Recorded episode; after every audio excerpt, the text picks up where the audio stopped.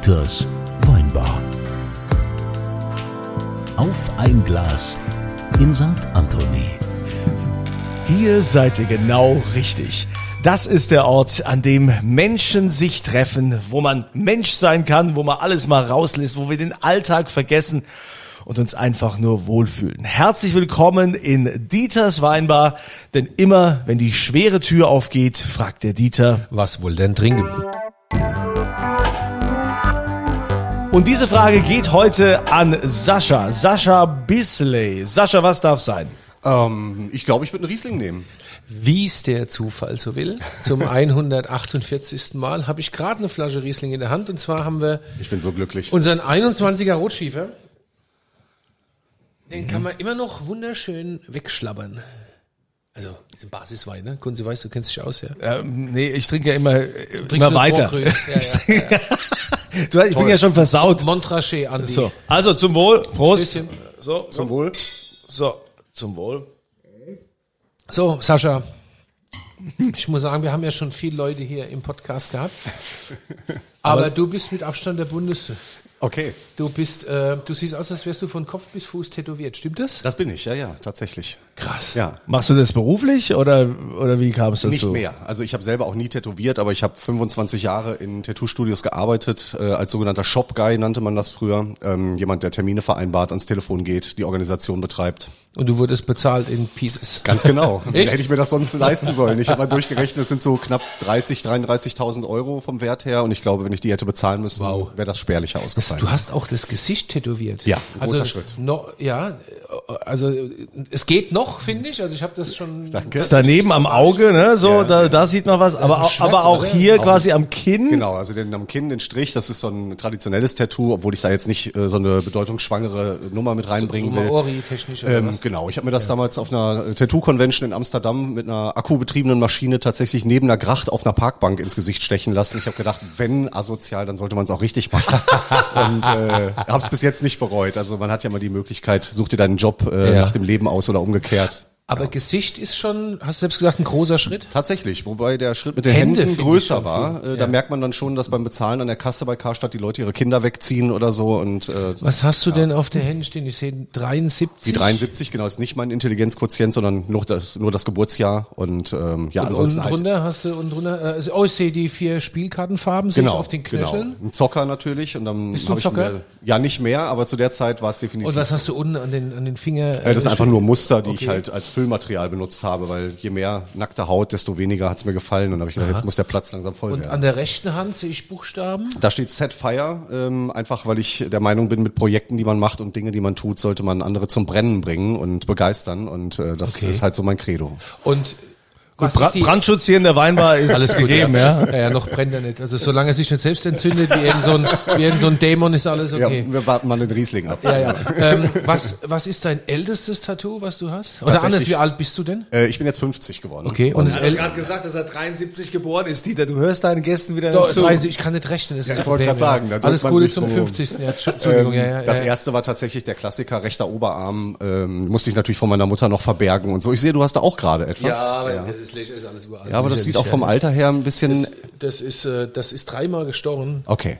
Ähm, und das ist auch schon, ja, ach Gott, 35 Jahre alt oder so. Ja, das war so der Einstieg und ab da habe ich dann halt regelmäßig, also eigentlich jeden Monat kommt irgendwas dazu. In letzter Ach, Zeit wird's noch? weniger. Okay. Ja, ja, klar. Weil, Immer wenn man älter wird, wird man auch wehleidig. Ja, bei dir ist auch der ganze Hals voll und so, ne? Ja, den habe ich mir letztens erst noch machen lassen, weil ich hier so einen, so einen Spruch draufstehen hatte, lebe deinen Traum, aber nachdem die Sparkasse das dann als Werbeslogan verwendet hat, habe ich gedacht, jetzt mache ich mir da einfach einen Amboss drüber, dann ist das weg. Amboss. Amboss. Ja. Ja, ja, Also ich wer habe ja kein Tattoo. Es, wird, es hätte auch keinen Sinn. Also ich bin einfach viel zu behaart, um mir ein Tattoo machen zu kann. lassen. Das ist wohl wahr, ja. Der auch schön. ja, Der okay. Kunze hat, hat so einen Orang-Utan-Anzug. Ja. Ja. Pullover. Der Kunze hat auf dem Rücken mehr Haare als ich auf dem Kopf. ja, das. Äh, Wir können die mal aneinander wir können was flechten. transplantieren. Die Ja, wachsen nee, nämlich recht schnell. Jetzt, jetzt habe ich mal, jetzt habe ich natürlich mal geguckt, ähm, wer Sascha Beasley, Beasley, Beasley, Beasley, genau. was ist das Englisch? Das ist Englisch, genau. Ah, ja. Ja. Wer das so ist. Und das erste, was du siehst, ist so eine äh, Schlagzeile aus der Welt. Äh, Sascha Beasley war Gewalttäter, heute ist er Sozialarbeiter. Dann steht Ja. hier zurück aus der Hölle vom Gewalttäter zum Sozialarbeiter. Ähm, Gewalttäter. ein Mann im Wandel, äh, ui, ui, ui, also früher Schläger, heute Sozialarbeiter. Wie sind Sie aus Ihrer Hölle entkommen? Also, ich frage jetzt mal. Okay, hast du was zu mit. Gewalt zu tun gehabt Nein, früher? auf gar keinen Fall. Das muss eine Ente sein. Ähm, Ja. Nein, ich habe äh, natürlich eine, eine etwas unrühmliche Vergangenheit, um das ganz vorsichtig auszudrücken. Ich habe in jungen Jahren wirklich eine Menge Strafanzeigen gesammelt, ähm, will das auch nicht irgendwie abschieben auf falschen Umgang oder so. Ich Was sind denn junge Jahre, ganz kurz? ich glaube, das fing schon mit 12, 13 an, dass Ui. ich mich eher für dunklere Sachen interessiert habe. Drogen, Alkohol waren eine lange Zeit ein Begleiter für mich. Äh, nie die ganz harten Sachen, aber schon immer was, was den, den Rausch vermittelt hat. Ähm, ich habe dann irgendwann äh, auch im Vollrauschen eine schwere Gewalttat begangen, für die ich ins Gefängnis gekommen bin, mit einem Alter von 19 Jahren. Und äh, das war ein Wendepunkt in meinem Leben. Und Kann man das sagen, was du da genau gemacht hast? ja, ich bin mit einem Bekannten zusammen äh, auf dem Nachhauseweg äh, auf jemanden gestoßen in einem Park, ein Obdachloser, der genauso voll war wie wir. Äh, aus dem Streitgespräch wurde das, was wir einstudiert nannten. Also wenn jemand gegen uns war und nicht mit uns, dann gab's aufs Maul. Da gab's keine andere Diskussionskultur zu der Zeit. Und wir haben ihn so schwer verletzt, dass ähm, er halt mehrere Monate im Koma gelegen hat. Ich bin in der Zeit ins äh, Gefängnis gegangen, in die Untersuchungshaft. Ähm, unser Opfer ist aus dem Koma wieder aufgewacht. Wir haben einen Briefverkehr gehabt. Er hat uns die Tat verziehen und uns gewünscht, äh, dass wir diese Chance nutzen, um ein neues Leben anzufangen. Und ähm, obwohl das so lange her ist, kriege ich jetzt gerade schon wieder eine Gänsehaut, weil es tatsächlich funktioniert hat. Diese Absolution von ihm war der Startpunkt für das Leben, das ich jetzt seit über 30 Jahren führe. Straffrei. Das habe ich früher nicht mal eine Woche geschafft halt. ja. Das heißt, du warst von, äh, von mit dem Alter von zwölf schon ein Intensivstraftäter quasi. Da fing das an, dass ich mich so. mit Leuten umgeben habe, die halt äh, eher die dunkle Seite der Welt gewählt Warum? haben. Was war das Faszinierende dran? Ich glaube, ich war jemand, der sich als orientierungslos heute beschreiben würde. Wie das so ist, als Jugendlicher versucht man seinen Platz zu finden. Ähm, klassisches Mobbing-Opfer vielleicht, ja, also auch eher der Einzelgänger. Und äh, ich habe Leute bewundert, die sich in meiner Stadt getroffen haben, ähm, an Plätzen, die es in jeder Stadt gibt. Plätze, wo ein Kasten Bier und eine Mofa hinpassen, wo sich halt äh, der Dorfskam zum Trinken trifft. Und da waren halt Leute dabei, die alles das hatten, was mir fehlte. Männlichkeit, ähm, seinen Platz gefunden zu haben, seinen Mann stehen zu können, irgendwie vielleicht auch ähm, ja Freundschaften zu einer Peer Group zu gehören, überhaupt irgendwo hinzugehören. Das war was, was mich begeistert hat. Und dann habe ich mir halt gedacht, ja, mit den Leuten musst du mehr Zeit verbringen. Das war die denkbar schlechteste Idee. Aber es hat natürlich geprägt, ja. War das denn dann quasi auch schon äh, von zu Hause so, dass da keiner nach dir geguckt hat? Oder ich meine, äh, wenn heutzutage, wenn ein Zwölfjähriger, äh, dann, angehen, ja. dann ist doch hier, dann sind doch alle Eltern. Ich glaube, bei mir kamen viele äh, schlechte Zufälle zu, zu einem Punkt. Meine Eltern haben zwei meiner Geschwister verloren, bevor ich zur Welt gekommen bin, äh, auf ziemlich tragische Art und Weise. Meine Schwester ist vor den Augen meiner Eltern vom Auto überfahren worden, als sie sechs Jahre alt war. und mein Bruder ist mit 13 von einem Klassenkameraden umgebracht worden. Was? Und dementsprechend waren meine Eltern emotional einfach Schrott, als ich dann zur Welt kam. Ich glaube, da war ganz vieles Gott- einfach im Argen. Halt. Gottes Willen. Also ich meine, eins davon langt ja schon. Ja, also, genau das habe ich wie, auch wie, gedacht, wie, wie dein Bruder wurde von einem Klassenkameraden umgebracht. Nach der Schule in ein Waldstück gezwungen, mit Stacheldraht gefesselt, misshandelt und so. Das war damals Alter, ein du- großes Ding halt, ja. Jesus, wa- wa- ach du lieber Gott. also, ähm, Mom- Moment, also das ist ja, das ist ja, das ist ja ja, ah, Ähm, äh, also wir, wir sagen ja heute, wenn wir wenn wir so äh, Nachrichten konsumieren, äh, da war ja diese Tat mit den beiden Mädchen, Ja, genau. die, äh, Kürzlich die quasi Ja, äh, ihre Mitschülerin umgebracht hat. Ja. Ja. Ne? Weil ich gerade, fällt mir gerade ein, äh, da heißt es, heute überschreiten sie Grenzen, das war früher nicht so. Ich glaube nicht, dass das so gleich- ist. Ich glaube, Ja? das war schon immer so. Ich glaube, dass die mediale Berichterstattung sich verändert hat. Dass Ja. man heute einfach durch diese überall Verbundenheit natürlich auch viel mehr Mist mitbekommt. Ja, also, hab ich auch Gänsehaut, ja, mein also Mann, das, das ist auch echt ein seltsames Thema. Also ich habe auch damals, meine Eltern haben natürlich nie so richtig darüber geredet. Kein Wunder. Also sowas ist natürlich traumatisch. Aber ich verstehe jetzt rückblickend natürlich, dass sie mich mit vielem einfach gar nicht versorgen konnten, was ich zu der Zeit vielleicht gebraucht hätte. Also wirklich eine Diskussionskultur, so ein, so ein Miteinander reden, den Tag reflektieren. leben äh, deine Eltern noch? Nein, Frage. nein. Also mein Vater ist Baujahr 1907. Äh, wenn der noch leben würde, würde ich mir wirklich Gedanken machen. Äh, Baujahr 1907, Genau, das allein heißt, durch das war- Alter war das schon 66, uralt, als als ich zur Welt kam. Genau. Und ja. deine Mutter war dann deutlich jünger? Meine Mutter war logischerweise? 42 zum Zeitpunkt meiner Geburt, was damals auch nicht so üblich Ja. war. Und die sind natürlich beide schon längst verstorben. Ja. Und, und hattest du die Gelegenheit jemals mit denen das so, also gab es mal irgendwann so ein bisschen Aufarbeitung, Gespräch? Mit meinem irgendwas? Vater gar nicht. Der ist ähm, verstorben, als ich 16 war. Der musste Gott sei Dank meinen, meinen Tiefpunkt auch nicht mehr live mitbekommen. Ähm, meiner Mutter habe ich danach eigentlich erst da ein richtiges Verhältnis aufgebaut, weil wir beide gemerkt haben, wir haben den Karren einfach an die Wand gefahren und zwar gemeinsam. Ja, und also ich möchte jetzt keine Schuld abwälzen. Sie war bestimmt nicht schuld an meinen Entscheidungen, aber der Nährboden, äh, der, der liegt schon ganz deutlich zu Hause. Ja. Ah, Ich meine, das ist, also ich habe ja jetzt schon viel gehört, aber das ist ja wirklich krass. Ne? Ja, hast du da- hast- überfahren, das andere ermordet, also das ist ja. Hast du da überhaupt dann jemals irgendwie was gelernt? Wie war das denn mit Schule und, Ja, und so Ich war weiter? ein ganz normaler, sogar recht guter Schüler auf einer klassischen Realschule, habe mich danach dann für eine äh, Lehre entschieden, weil ich unbedingt Geld verdienen wollte und nicht noch weiter Schule, Schulbank drücken wollte. Habe bei Hösch gelernt, also später ThyssenKrupp, eine klassische äh, Schlosserausbildung gemacht, die ich auch abgeschlossen habe. Ich weiß bis heute nicht, wie ich das hinbekommen habe, aber äh, da waren die Wege eigentlich ganz normal vorgeebnet. Ja, aber trotzdem habe ich nebenbei äh, dann mich immer mit Dingen beschäftigt, die eigentlich eher so auf der dunklen Seite des Lebens waren. Ja, und das war durchgehend mein Interesse. Bis zur Inhaftierung, ab da hat sich eigentlich meine komplette Sicht auf mich auch vor allen Dingen eigentlich um 180 Grad gedreht. Wie, wie kam das? Also du warst traumatisiert weil du im Knast gesessen hast, oder? Ja, am Anfang ist das jeder, weil man halt sich selbst am nächsten ist und denkt, oh Gott, ich bin jetzt hier, was mache ich jetzt aus meinem Leben? Ähm, es geht aber dann sehr schnell, dass man realisiert, äh, du hast es auf jeden Fall verdient. Äh, denk mal drüber nach, was du diesem armen Mann angetan hast. Mhm. Und da kam dann bei mir sehr schnell der Gedanke, Junge, du bist 19 Jahre, du hast einen Schulabschluss, du hast eine abgeschlossene Ausbildung, du kannst ganze Sätze sagen, wie zum Teufel bist du hier hingekommen? Und da kann man sehr schnell die Antwort geben, du hast einfach nur Mist gebaut an ganz vielen verschiedenen äh, Punkten in deinem Leben. Wie viel Leben. Zeit musstest du im Knast verbringen? Ich war tatsächlich nur ein Jahr in Untersuchungshaft, ähm, bin dann auf der Verhandlung ähm, durch Beitun meines Opfers ähm, zu einer Bewährungsstrafe verurteilt worden, einer sehr, sehr hohen sechsstelligen Geldstrafe und äh, musste eine Antigewalt- und Aggressionstherapie machen. Und ähm, das war sehr hilfreich. Also äh, die Zeit nach dem Gefängnis war natürlich nochmal ein riesiges Tal, weil man einfach nochmal bei Null anfangen muss und alles in Frage stellt. Aber dann merkt man schon sehr schnell, der Mensch, der du früher gerne gewesen wärst, der warst du eigentlich nie. Du hast ja dann einen Deckmantel übergelegt, um irgendwo reinzupassen, um irgendwo dazuzugehören. Und jetzt wird es vielleicht Zeit, dass du mal ehrlich zu dir bist. Haben wir schon gesagt, äh, wie, wie lange warst du genau im Ein? Jahr. Ein Jahr in Ein. Jahr. Ein Jahr in U-Haft. Und und dieses äh, dieses äh, Gewalt als Ventil, das kann man so einfach, oder das konntest du so einfach ablegen, das ging? Das ist genau wie alles andere etwas, was man sehr leicht lernen kann. Das hört sich jetzt komisch an, aber ich glaube, jeder Mensch ist dazu in der Lage, bei Dingen, die man regelmäßig macht, eine gewisse Stumpfheit zu entwickeln. Also zumindest eine gewisse Gewöhnung eintreten zu lassen. Und das ist tatsächlich auch bei so ekelhaften Bereichen wie Gewalt der Fall. Ja, oder bei Drogen, bei Alkohol, man kennt das. Ja. Am Anfang hat man nach dem ersten Glas ein Sitzen, auf einmal trinkt man beim Grillabend vier Flaschen Riesling und geht nach Hause und denkt, oh, ich könnte auch noch fahren halt. Ja, ja. Ja, aber wenn man, Klassiker, wenn, wenn man mal so in diesem Sumpf drin war und für dich das ja auch zum Alltag gehört hat, diese, diese Gewalt, kann man das wirklich so einfach ablegen? Ist es jetzt so, dass du dir lieber von einem aufs Maul hauen lässt, bevor du ihm eine drauf haust? Ich, ich glaube, das eine ist mit dem anderen nicht vergleichbar. Ich glaube, dass ich immer noch ähm, mich selber maßregle und verschiedene Situationen vermeide. Es kommt aber auch mit den Leuten, mit denen man sich umgibt. Also wenn man mit 16 mit einem Haufen Wahnsinniger und, und Fußballgewalttäter oder irgendwelcher äh, Randgruppen irgendwie sich rumtreibt, dann ist das ziemlich leicht, sich da auch reinzuschmeißen. Heute besteht mein Freundeskreis aus kreativen Menschen, die Dinge erschaffen und nicht zerstören. Und das färbt natürlich auch ab. Und wenn man mit 50 noch das gleiche Lebensmodell hat wie mit 16, sollte man sich grundsätzlich mal hinterfragen, glaube ich. Ja. Hast du gehört, Kunzilein? Ja, Richtig, ja. Ich hab noch fünf Jahre Zeit. Ja, ja.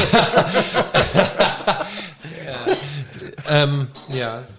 ja, Wahnsinn. Ähm, jetzt ist es ja aber oft, oder ganz oft glaube ich auch so, dass dieses Hinterfragen trotz Knast nicht stattfindet. Ja. Also Warum hat's denn bei dir jetzt ausgerechnet funktioniert? Ich meine, ganz viele, das sieht man ja immer wieder, fangen dann erst an. Ich glaube, zur, richtiger, Ze- zur richtigen Zeit am, am richtigen Ort gewesen und äh, einfach den, den Warnschuss, wie ich es nenne, vor den Bug halt früh genug bekommen. Ich glaube, wenn es anders abgelaufen wäre, hätte auch jede andere Möglichkeit zutreffen können.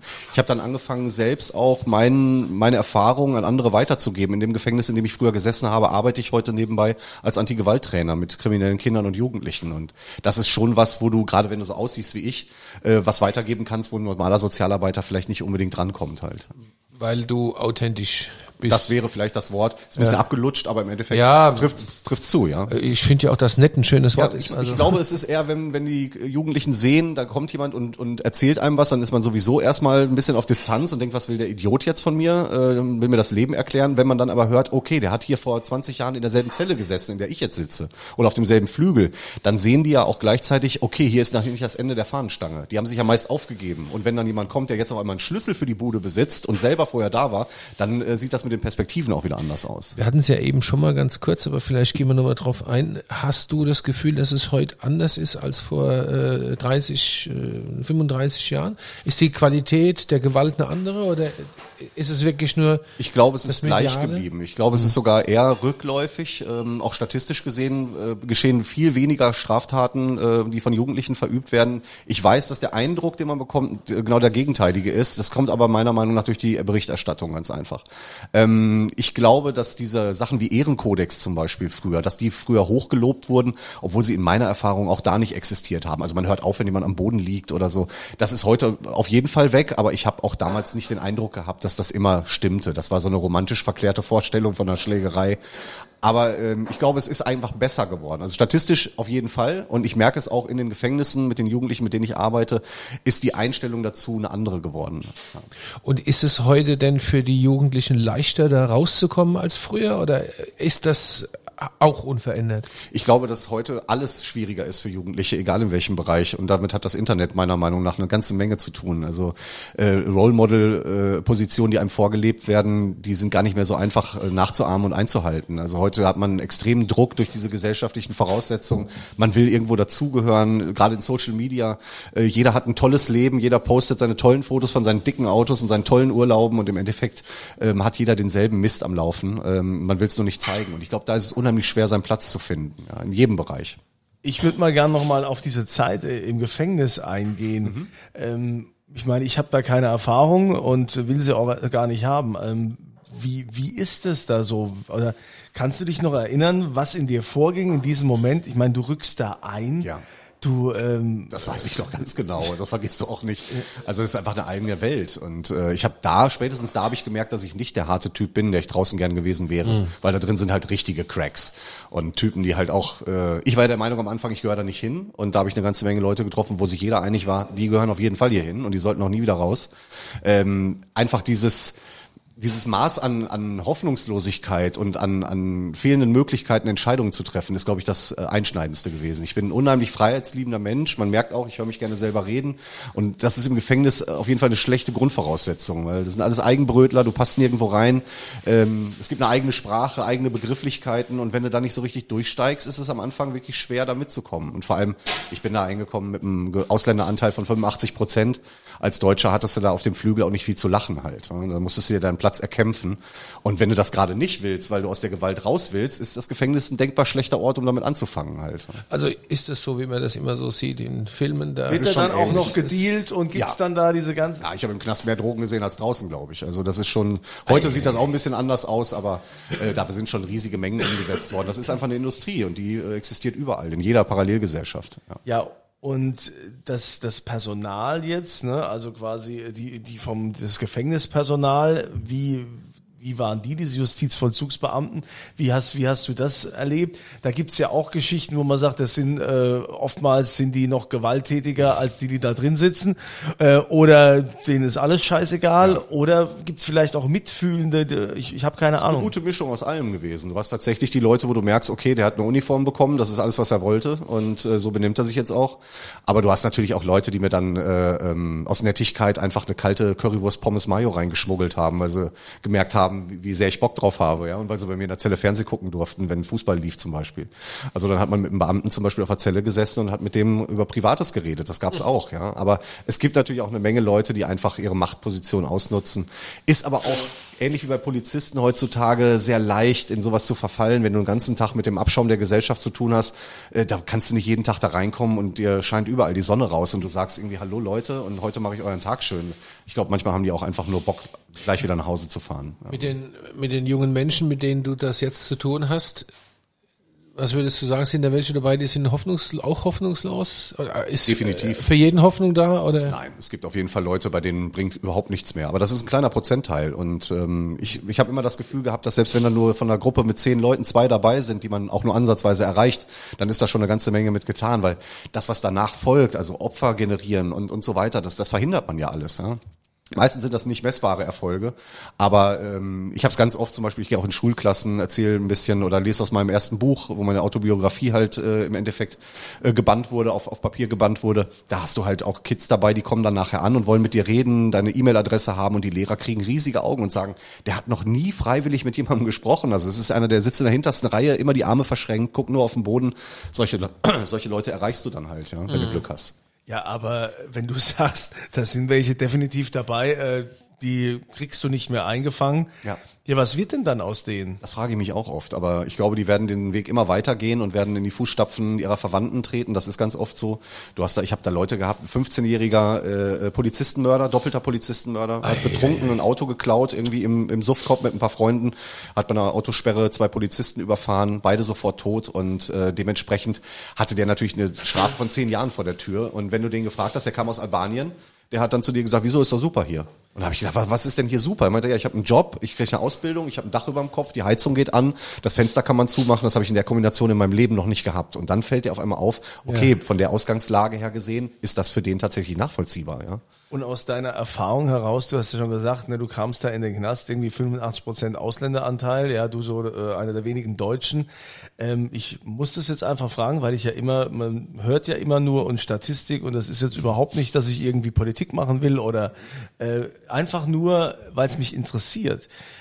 Sind die jungen Menschen, wo du sagst, da ist Hopfen und Malz verloren oder viele, sind es hauptsächlich Menschen mit Migrationshintergrund? Nein, nein, um Gottes Willen. Also ganz, ganz im Gegenteil. Ich glaube, bei den ganz krassen Fällen ist es oft Leute, die, ist ähnlich wie im Serienmörderbereich irgendwie, da gibt es auch dann eher die äh, Menschen mit weißer Hautfarbe, die in diesem Bereich äh, tendieren. Ähm, man fragt sich seit Jahren, warum, es gibt da keine Erhebungen dazu. Oder auch Frauen sind da extrem untervertreten in dem Bereich bei Serienmörder und so ist das auch bei Leuten, wo, denen ich die letzte Chance absprechen würde. Das sind oft Leute, die einfach so Modern Modernisierungsverlierer, würde ich sie vielleicht nennen. Leute, die von zu Hause aus eine emotionale Verhärmung mitbekommen haben, die einfach äh, gar nicht so ticken wie wir, die über auch über, über solche Themen, wie wir jetzt hier reden, sich gar keine Gedanken machen würden in ihrem Leben. Da geht es einfach nur darum, entweder Befriedigung von Impulsen oder halt finanzielle Bereicherung. Und das, das ist äh, grenzenübergreifend tatsächlich. Ja. Ja, das ist ja auch mal, mal gut zu wissen, ne? weil, äh, weil ja gerade durch äh, Social Media und äh, in den Medien leider oft so viel Natürlich. Halbwissen auch verbreitet wird, Ja. mit dem dann auch gewisse Parteien äh, Wahlkampf machen. Deshalb finde ich das auch mal interessant zu hören von einem, der mal mittendrin war und Ja. der natürlich auch mit äh, solchen Menschen arbeitet. Ne? klar. Ähm, wenn du sagst, aus denen wird nichts mehr, aus denen kann man, kann man nichts mehr machen.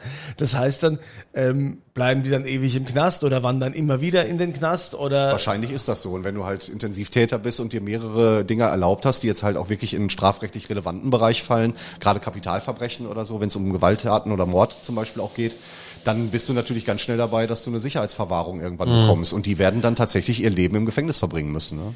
Jetzt gibt's ja auch das Phänomen, dass es Menschen gibt, die viel Zeit im Gefängnis verbracht haben und in Freiheit gar nicht mehr klarkommen. Ja. Und auch gerne wieder zurück möchten. Ja. Ne? Das gibt's ja auch. Ja, ich habe in der JVA Hagen zum Beispiel jemanden äh, gehabt, ein älterer Herr, der halt weit über 30 Jahre gesessen hat und der stand kurz vor seiner Entlassung und ähm, der musste dann ausgeführt werden, so nennt man das. Das heißt, man geht mit zwei Beamten, tastet man sich so langsam mal ran und der hatte nach 150 Metern, als er aus dem Knast raus war, schon die Schnauze voll und wollte wieder zurück auf die Zelle, weil er einfach draußen nicht klargekommen Der hat gedacht, was ist das denn, eine Ampel für Fußgänger? Wozu, wozu braucht man denn sowas halt? Also so Kleinigkeiten, die wir für vollkommen selbstverständlich erachten, die treten dich da komplett aus dem Leben. Ja, Ich glaube, da muss man noch mal alles neu durchdenken. Und wie war's Essen so?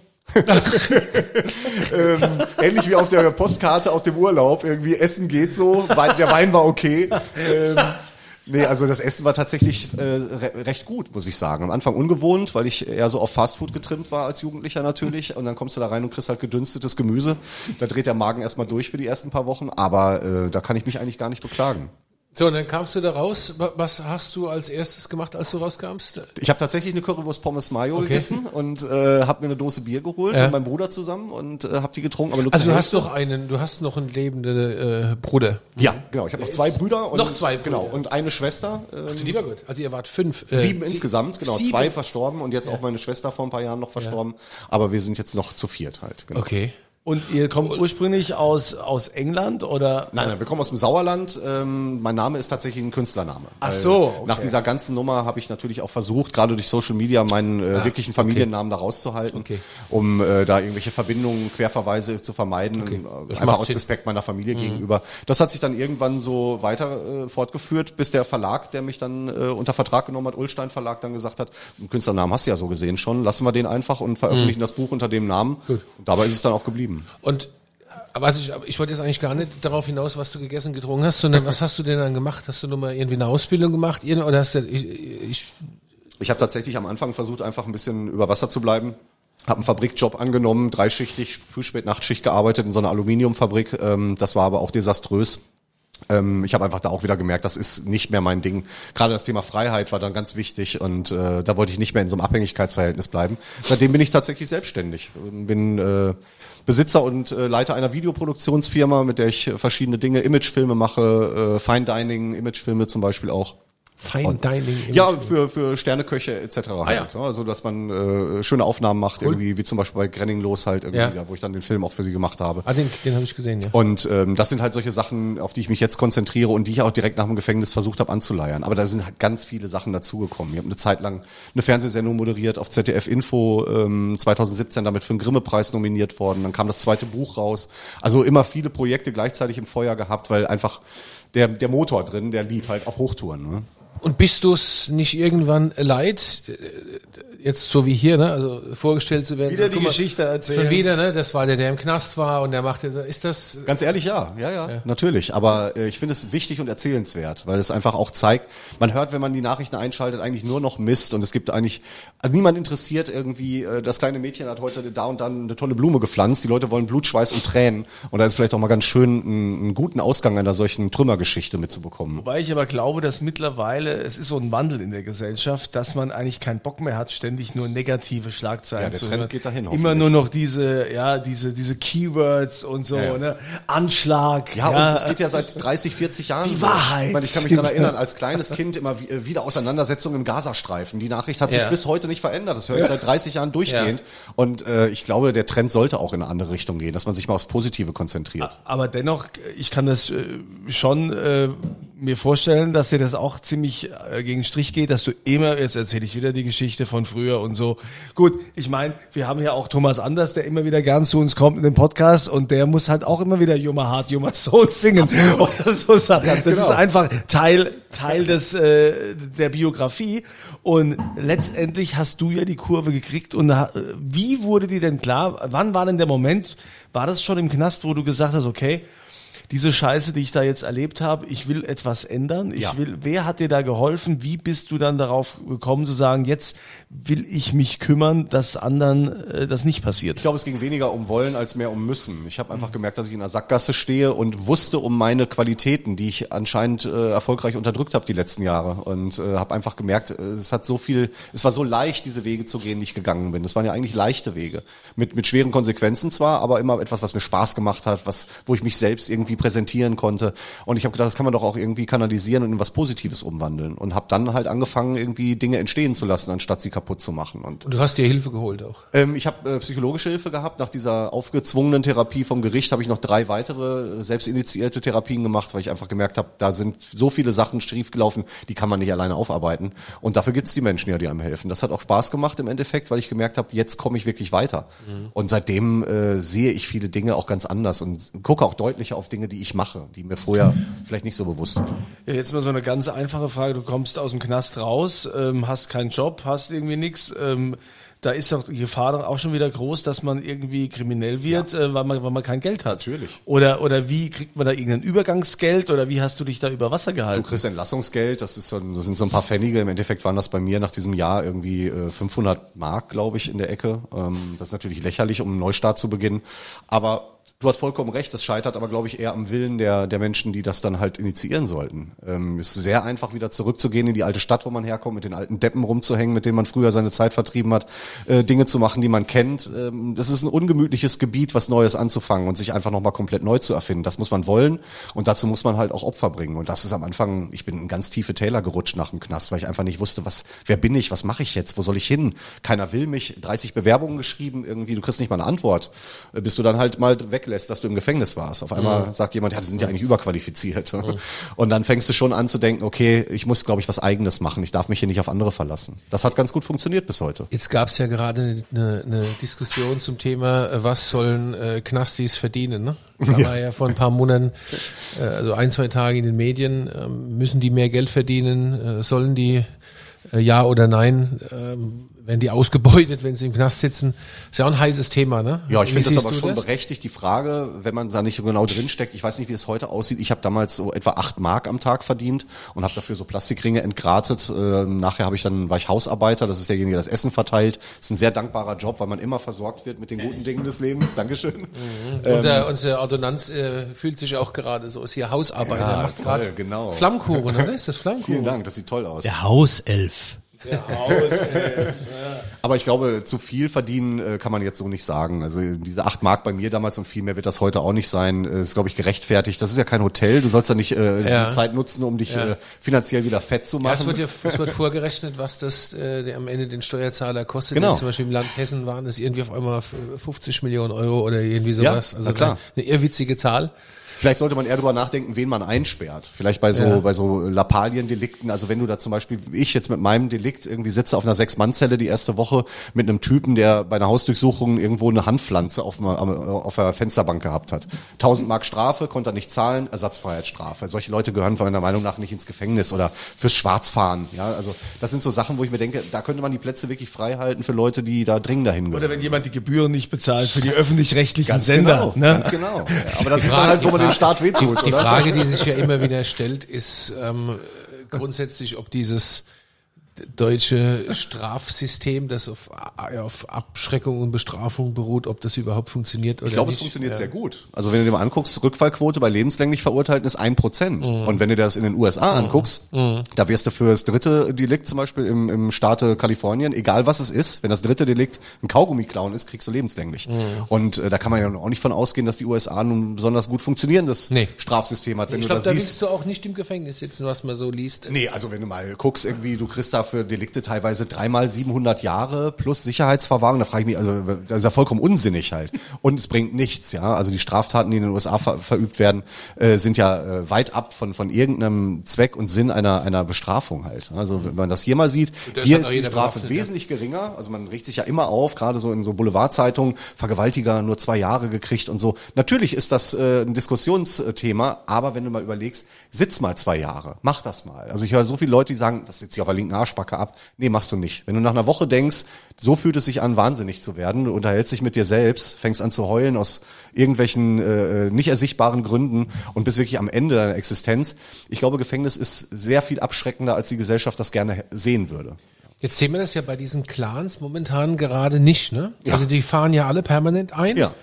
und wieder raus und dann wird mal das grüne Zimmer gera- ausgeraubt, dann wird irgendwie ein Stein aus der Krone geboren, dann geht mal wieder einer für Ja. sieben Jahre in den Knast. Das juckt die einen Scheiß. Ist das eine kulturelle Frage oder was ist das? Oder Ich, sind ich die glaube, einfach durch mit allem? muss man natürlich vorsichtig sein, äh, dass man sich da jetzt irgendwie pauschal aus dem Fenster lehnt, aber ich glaube, es kommt einfach auf den Hintergrund an. Wenn du einen familiären Hintergrund hast, wo du in so einem System groß wirst, wo dein Onkel, dein Opa, dein Uropa vielleicht schon genauso das Geld verdient hat und damit gut gefahren ist, ähm, die haben natürlich auch einen Eindruck, wenn die hier hinkommen äh, und sehen unser Strafsystem.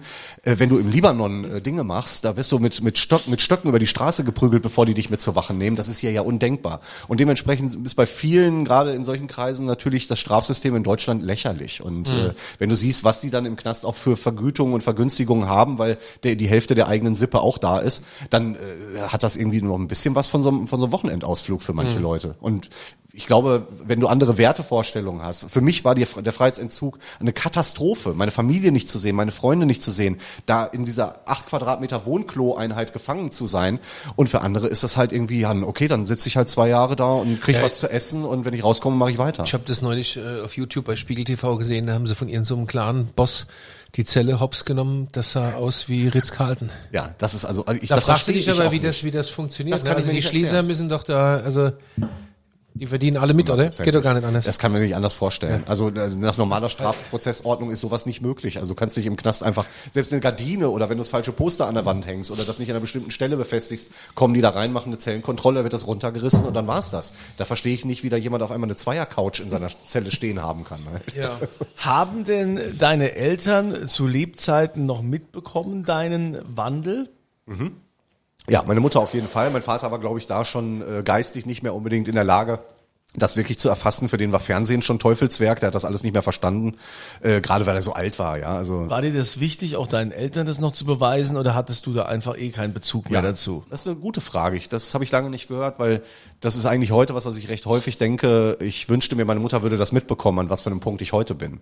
Aber ähm, also ich bin jetzt kein sehr gläubiger Mensch. Ich denke nicht, dass sie mir von irgendwo zuguckt oder so. Aber ich glaube schon, dass es so eine Art von äh, gibst du Scheiße, kriegst du Scheiße Ding, also eine Art Karma-Nummer gibt. Und ähm, Hammer ich, is a bitch, das ist das, was ich immer sage. ja, ich glaube schon, dass, dass das, was du, was du selber rausgibst, auch wieder zurückkommt. Und seitdem ich so gesehen gutes Leben führe und zwar verrückte und wilde Dinge mache, aber niemand anderem mehr dabei wehtue oder es niemand auf, auf niemand anderes Kosten geht, äh, läuft das Leben für mich auch einfach ganz anders, viel besser. Was machen deine Geschwister? Ähm, die sind tatsächlich in ganz klassischen Berufen verhaftet, irgendwie ähm, sind auch in der Stahlindustrie tätig. Äh, der eine Bruder ist gerade in Rente gegangen und äh, also wir könnten unterschiedlicher nicht sein. Wenn man uns so nebeneinander stellt, äh, dann dann könnte man nicht glauben, dass wir tatsächlich verwandt sind. Und habt ihr mal diese Familiengeschichte mit diesen zwei toten Geschwistern? Ist das ein Thema unter euch gewesen? Marginal, am Rande angekratzt, aber man merkt selbst, dass es bei uns allen so tief sitzt, dadurch, dass unsere Eltern nie so richtig drauf eingegangen sind, haben wir alle irgendwie eine ganz, ganz seltsame Verbindung dazu und es verursacht einfach ein, ein komisches und schlechtes Gefühl. Ich glaube, das ist was, wo wir uns sehr, sehr lange drum herum gedrückt haben. Ab und zu auf Familienfeiern fällt dann mal ein oder zwei, fallen ein oder zwei Sätze, aber das war es dann auch schon. Hast du selbst Kinder? Ich habe keine Kinder. Ich habe einen Hund, Anton, den behandle ich wie ein Kind, dem habe ich auch alles erzählt, der ist down mit der ganzen Sache. Ja, das ist gut. Und das ist in Ordnung soweit, ja. Du wolltest nie welche oder? Nein, bis jetzt ist da für mich nicht der Zeitpunkt gewesen irgendwie. Also ich habe immer früher Hat gesagt, das ich wäre selbst noch ein deiner Kind. Geschichte zu tun oder? Nein, oder nein. einfach? Ich glaube eher, dass ich so ein getriebener Mensch bin, der halt äh, immer irgendwie on the run ist und unterwegs ist und da passten in, in meine Planung passte das bisher nicht rein. Ja, Und haben deine Geschwister Kinder? ja, ja, Also Onkel bist du? ja mehrfacher, genau. Natürlich der Lieblingsonkel. Natürlich. Der verrückte, der, tätowierte coolste, der, cool, Lieblingsonkel. der coole, das ist klar. Ja. Bin ich auch immer. Also jetzt nach dieser ganzen Vergangenheit, wie läuft denn so dein Alltag heutzutage? Wie sieht denn so dein Alltag mittlerweile aus? Du sagst, du hast jetzt eine Videoproduktionsfirma, ähm, bist aber auch noch sozial engagiert, oder Genau. wie? Ich, also in, der, in dem Artikel und auch der Buchuntertitel heißt äh, vom Gewalttäter zum Sozialarbeiter. Ich bin kein wirklicher Sozialarbeiter, so darf man sich nur nennen, wenn man das auch studiert hat. Das habe ich nicht, aber ich mache soziale Arbeit. Ich mache Anti-Gewalt-Training mit kriminellen Kindern und Jugendlichen. Ich mache politische Präventionsarbeit in Schulen, an Universitäten. Ich erzähle so ein bisschen aus meiner dunklen Vergangenheit, versuche andere davor zu bewahren. Und das andere Standbein Das ist heißt ähm, politische Präventionsarbeit. also wir klären auf über Extremismusbereiche, Salafismus, Rechtsextremismus, extremer, äh, extrem gewalttätiger Linksextremismus, türkischer Nationalismus, alles was so in den Schulen heutzutage auf dem Schulhof so besprochen werden Warst du sollte. zu deiner Zeit auch irgendein Extremist? Ja, ja. Also ich habe alles mitgenommen, wo es geknallt hat. Ich war da nicht festgelegt, aber ähm, äh, ja. Aber Hauptsache extrem halt. Ja, extrem muss es sein, definitiv. Aber ich habe mich da immer schon mehr, ich sag mal, actionorientierte Freizeitgestaltung Ja. war mein war mein Obermotto. Ja. Ja. Ja, aber ist, ist, ist es jetzt aber so, dass diese Gewaltbereitschaft, ist die jetzt komplett weg oder gibt es Situationen, wo du denkst, okay, also dem muss jetzt gleich einen in die Fresse hauen? Also denken äh, kann man das immer noch und ich glaube, da spreche ich mich davon nicht frei. Ähm, ja, mir, mir passiert das mittlerweile nur noch auf der Autobahn, wenn mir jemand zu Ja. dicht auffährt, dann höre ich mich Sachen sagen. Klassiker. Äh, Ja. Aber das äh, Kenn ich. Hier, ich sehe ganz viele Ui. nickende Köpfe hier um mich herum. Ich glaube, da Ui, ui, ui, könnt ihr mitreden. ja. Aber Das wird ja auch immer schlimmer. Also ich habe einfach jetzt auch eine ganz andere Möglichkeit, mit mit Pro Pro- Problemen umzugehen. Ja, wenn du als 15-Jähriger mit drei Atü auf dem Kessel irgendwo in einem Kirmeszelt, in einem Bierzelt stehst, dann braucht man nicht erwarten, dass da eine Diskussionsrunde eröffnet wird, wo man sich moralisch hinterfragt, sondern da geht's einfach auf die Schnauze. Ja, und das ist heute ganz und gar nicht mehr mein Ding. Ähm, ich habe, wie gesagt, es macht das Umfeld, meine Partnerin, mein Leben, das ich jetzt führe. Ich habe einfach ganz andere Werte, die mir wichtig sind. Da passt das nicht mehr rein. Aber ich merke schon, dass ich mich in gewissen Situationen äh, einfach maßregle oder halt so limitiere, dass ich sage, ich muss jetzt hier weg, weil hier, hier brennt die Luft. Ich merke das, ich will hier nicht sein. Das erinnert mich zu sehr an Situationen, die ich nicht mehr brauche. Bist du auch gläubig? Nein. Hat er ja vorhin gesagt. Nein, nicht wirklich. Also ich glaube schon, dass da irgendwie was ist. Vielleicht ist er geworden Eine, gläubig. eine gewisse ja. Energie oder so, aber ich äh, glaube nicht, dass da oben so ein bärtiger Mann auf einer Wolke sitzt und du, du, du sagt, wenn ich irgendwas falsch Das ist mache. jetzt eh, das ist jetzt eh out, ne? Das mit dem Gott ist Mann und Vater unser. Habe ich jetzt Ja. gerade in Italien gelesen, in, in, gerade in England große Diskussion. Wegen Also des Genderns oder? Ja, ja, ja. Okay. Also Go- Gott, Gott ist auf alle Fälle definitiv kein Mann. Ja. Na gut, aber Ist Kirche, ja auch klar. Ich meine, Kirche ist Ja, ja solche auch, Sachen können auch nur einer Frau einfallen, oder? Ich weiß es nicht. nee, nee, das war das ist irgend so ein, irgend so ein Obermajor. Ist der Kirche gesagt ist ja auch nicht. out, ja, äh, weil ja immer mehr Menschen austreten. ja, wir waren ja gerade bei Katholisch- Clans, das ist ja auch eine organisierte Kirche. Kriminalität. Ich sehe das auch. Ich, tatsächlich, ich sehe, ich das genauso. Ich sehe das genauso wie du. Ich habe es neulich gesagt. Die, die katholische Kirche ist, hat, hat, hat Strukturen von organisierter Kriminalität. So, bevor ist wir jetzt irgendwelche, irgendwelche Schreiben Ist doch so. bekommen wenn, Naja, äh, von der ich Kirche, dazu. wenn jetzt jemand hier quasi egal. sich hier ertappt fühlt. Nicht, dass der von Els vor der Tür auf mich ich, wartet. ich möchte Ja. Thema jetzt, sein. das ist so. Wir werden uns dieser Diskussion natürlich stellen, sage ich jetzt schon mal, wir werden uns demnächst hier auch einen Dekan mal einladen von der katholischen Kirche und werden mit dem Ist mal so? sprechen. Ja, das finde ich schon wichtig. Wir können ja nicht einfach so Sehr gerne. Sachen hier behaupten. Ich finde das schon Da komme ich auch gerne wieder, Ja. wenn er hier ist. Gut. Auch wenn ich vielleicht ein bisschen zu alt für ihn bin. Außerhalb der Zielgruppe. Der, der fordert es jetzt nur noch heraus. Ne? Er der, hat ja recht. Der Er haut hat keinem ja- mehr aufs Maul, der er will hat- nur aufs Maul. Nein, ja? er hat so doch, ist er jetzt. Er hat doch auch recht, Kunzilan, auch wenn du das Thema abwürgen willst. er Was hat heißt recht. Ich finde das ein sehr komplexes Thema. Ja? Nein, das waren jetzt auch Schlagworte. Also, Also ich habe das einmal im Radio gesagt, äh, sage ich euch, vor, äh, vor Jahren, als das losging, war irgendeine Schlagzeile, äh, Papst Benedikt macht sich Sorgen um seine Priester, dass die Mhm. das und das, ja. Und da habe ich gesagt, na, der wird sich besser mal Sorgen machen, ne, dass sie sich nicht wieder an kleinen Kindern vergreifen, ja. Ja. Wisst ihr, was da los war? Aber es ist natürlich auch eine mediale Was war da- Berichterstattung. was war wenn, da du, wenn du nur das Augenmerk darauf lenkst, dann vergisst du natürlich den ganzen Rest. Religion ist für viele Menschen natürlich ein toller Halt und bringt irgendwie eine gewisse Ordnung bei vielen rein. Für mich ist es nichts. Ich brauche keinen unsichtbaren Superhelden, um mein Leben zu führen und ich glaube, damit bin ich bis jetzt immer ganz gut gefahren. Ich habe meinen Kunzilein. Mein Gott. Genau. Ich habe den, ich habe die Weinbar. Ja, hier gibt's immer was zu trinken. Damit wäre ich auch glücklich. Also äh, Sascha, herzlichen Dank. Ähm, äh, ich denke, dass du wahrscheinlich für viele Menschen, für viele junge Menschen, dass du derjenige bist, der ihnen den Halt gibt und die auch und die Orientierung. Und ich finde es auch sehr wichtig, dass man selbst so reflektiert. Also wir sollten alle mehr reflektieren, aber dann solch solch einen Wandel zu machen wie du, das da gehört schon viel dazu. Vielen Dank. Danke. Ich habe jetzt aber noch eine Frage, auch wenn der Kunze schon in fast einer Abmod Ich, ist. ich habe Zeit. Ähm, ich trinke auch noch was. was hier. hast du, was hast du für Projekte? Gibt's noch große Projekte für dich? Ja, also, du ich- wirkst ja sehr getrieben auch. Ja, auf jeden Fall. Ich äh, betreue mehrere YouTube-Kanäle, die ich äh, ins Leben gerufen habe. Einer davon heißt Robot Outdoor. Das ist ein Outdoor-Kanal, wo ich äh, mit meinen Freunden draußen im Wald unterwegs bin und unsere Abenteuerfilme. Ähm, das ist äh, ganz lustig, hat im Moment so um die 20.000 Abonnenten und wächst stetig und äh, darauf konzentriere ich mich gerade. Und ansonsten natürlich die Videoproduktion. Ich möchte unheimlich gerne mehr Sachen machen, mehr Werbefilme machen, mehr Imagefilme machen, um einfach die Sachen, die andere antreiben, halt äh, anderen Leuten zu vermitteln. Cool.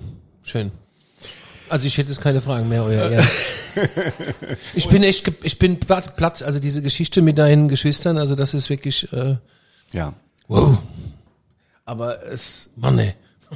ist natürlich auch in dem Fall, gibt uns das ja einmal wieder äh, einen Gedanken mit, dass man, also wenn Menschen sowas tun oder auf die schiefe Bahn geraten, ja, dass da oftmals mehr dahinter steckt, als man glaubt oder meint es zu wissen. ist Also halt man- auch immer leicht irgendwie zu sagen, das sieht bei jedem so und so aus, aber man muss halt auch hinter jedem steckt halt eine Geschichte und die will man oft nicht sehen, gerade wenn es schlimme Verbrechen sind, die moralisch nicht vertretbar sind. Ja, also das gibt's ja auch im Gefängnis, gibt's auch Hierarchien, da sind Leute, die Steuerhinterziehung gemacht haben, die werden da äh, angehimmelt und die haben dem Staat einen mitgegeben und das ist ein cooler Typ, äh, wobei du jetzt natürlich auch. äh, irgendwie als, als Vergewaltiger oder sowas oder überhaupt als Sexualstraftäter natürlich an, ganz andere Karten hast im Gefängnis. Ja, und das ist also hinter jedem Verbrechen steckt eine Geschichte. Man muss einfach mal schauen, wie kommt jemand dazu, solche Dinge zu tun. Man wacht nicht morgens auf und denkt sich, ich werde ab heute ein Vollidiot und, und begehe schwere Straftaten. Mhm. Das ist immer eine Entwicklung, ja, und die muss man einfach mitbeobachten. Also vielen Dank für deine Offenheit, dass du hier warst. Danke Weiterhin für die viel Einladung. Erfolg bei dem, was Ah, du ich habe noch eine tust. Frage. Schon wieder. Entschuldigung. ähm, dazu habe ich aber jetzt wirklich echt noch eine Frage.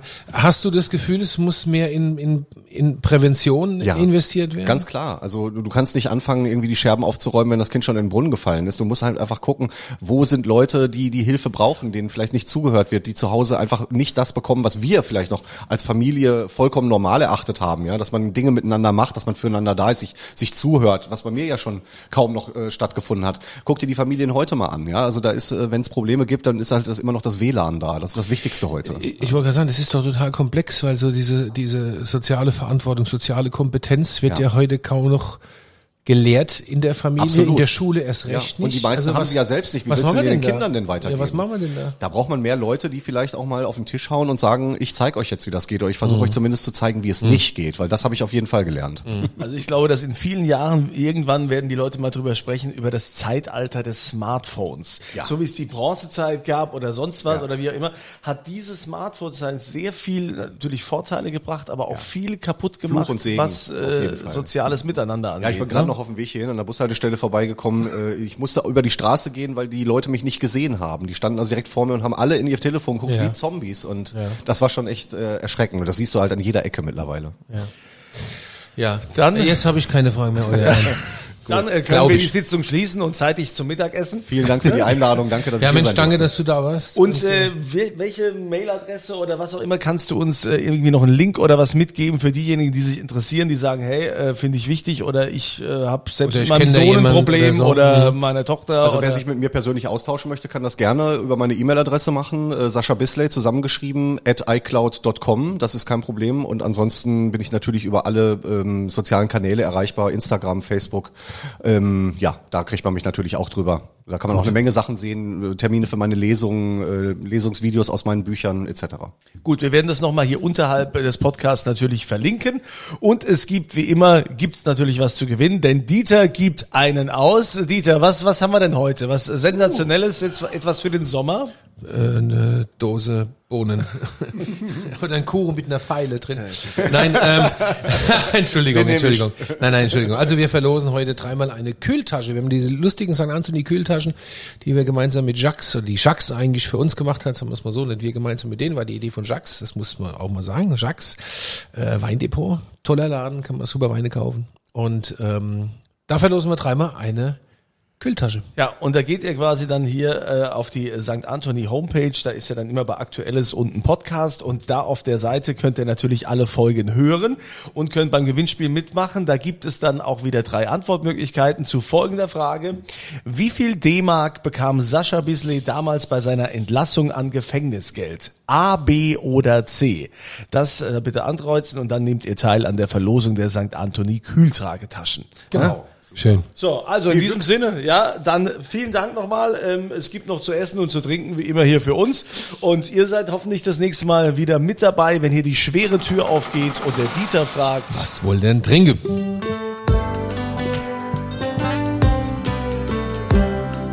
Dieters Weinbar.